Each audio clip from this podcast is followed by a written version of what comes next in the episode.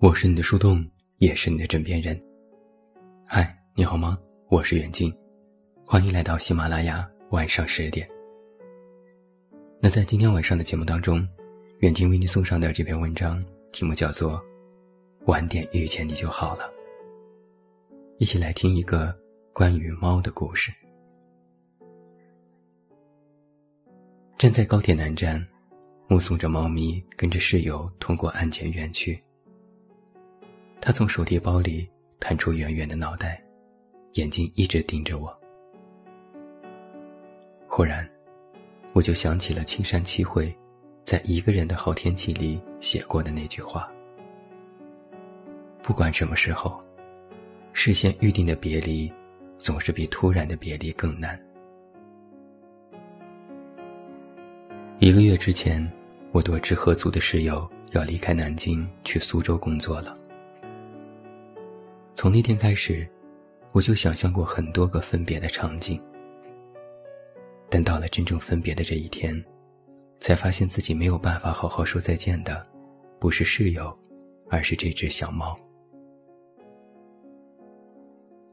时间倒回到两年前的一个晚上，下了晚班的室友从外面带回来一只流浪猫。他说：“这是路口看见的，感觉很可怜，就带回来了。”就这样，小猫咪意外的走进了我们的生活。刚捡来的时候，它才两个月大，又脏又臭，小小的身体很瘦弱，好像再不吃东西，明天就要死掉了一样。室友在医院工作，诊室常常忙到很晚。商量之后，照顾猫咪的任务就落在了我的肩上。一开始他很认生，连着几天都在房间的角落里不肯出来。我也很少凑到他身边去。默默送了几天食物之后，他就开始试探性的靠近我。我们就这样，一点点的熟悉起来。有时候我在阳台晾衣服，他会悄悄的走到我背后，一声不响的趴在地上。我惊讶于他突然的出现，双手抱着他的两只前爪，把他拎到房间里。有时候，我周末在家忙工作上的事情，他也会来到我的身边。见我在忙，柔柔的叫了一声后，便自顾自的趴在旁边闭目养神。有一段时间，我工作压力很大，常常在晚上失眠。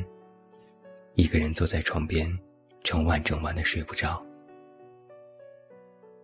每当这时候，猫咪总是能够察觉到我的焦虑，默默蜷缩在我的怀里，不动声色的陪我度过漫漫长夜。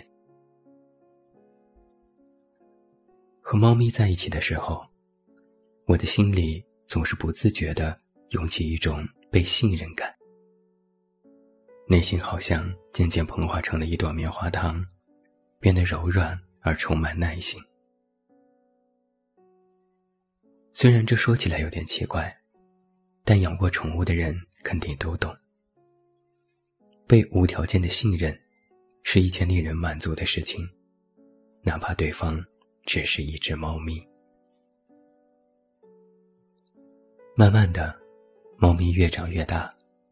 躺在床头，如同一只小豹子，食量也在不断的增大。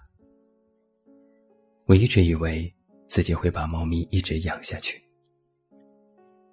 直到年后复工回到了南京，室友和我说起要去苏州工作，婉转的表达了想把猫咪一起带走的打算。我尊重了他的决定，毕竟猫咪是他带回来的。而且我当时的状态也并不适合独立去抚养一只猫，我给不了它更好的生活。于情于理，都应该由室友来决定它的去留。那一天，我们在客厅里商量着猫咪的抚养问题，它就一动不动地趴在旁边，很认真地听着，仿佛知道自己会被带走。在他小小的脑袋里，是否也为必须在两个主人之间选择一个而为难呢？我不得而知。离分别的日子越来越近，猫咪好像也变得更加敏感。室友在房间收拾行李箱，我帮忙整理了一些猫咪平时用的东西。大概是因为不想离开，它一直紧贴着我，也会时不时的伸出小手挠挠我的手臂。那一刻，我心里多的是不舍。猫咪离开之后，我常常一个人在家翻看手机里的照片。它睡觉的样子，撒娇的样子，虚弱的样子，活泼的样子。当我看到这些照片的时候，才发现，原来两年的时间那么长，长到可以让它从一只奄奄一息的小奶猫，长成可爱又懂事的大胖猫。两年的时间好像又很短，短到我看着他和室友一起离开的背影，仿佛间觉得，好像昨天晚上他才被捡回来。想起之前在哪里看过的一句话：与有些人的缘分，因为不可预见而被无限拉长；还有些人。因为看得见的截止日期，注定戛然而止。生活里总是会有很多意外的遇见。当他们发生的时候，我们并不会预测到日后。如果没有当初的偶遇，如果少了室友那一瞬间的侧影，或许这只小猫就不会来到我的身边。如果当初我像现在一样的成熟和懂得争取与珍惜，或许这只小猫也会一直的留在我的身边。我曾百度过关于“缘分”这个词的解释，上面给出的释义说，缘分是一种人与人之间无形的连接，是某种必然存在相遇的机会和可能，包括所有感情。很多时候，缘分这个东西很容易被我们视为理所当然。但事实上，每一次的遇见都有意义。无论你和一个人遇见，或只是和一只猫咪遇见，生活中那些短暂的缘分，可能只是匆匆一瞥，也会带来了惊喜。就比如在去年夏天。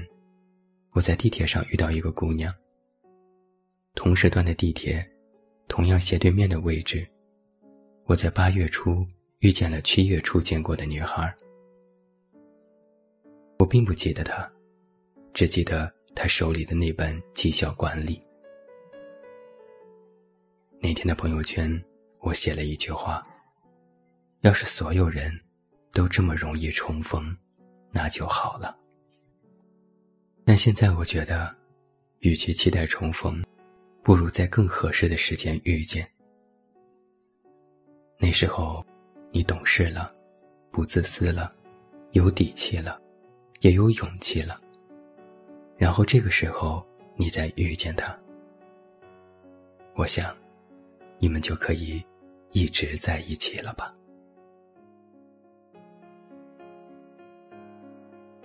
我是你的树洞。也是你的枕边人。关注公众微信，这么远那么近，找到我。我是远近，晚安。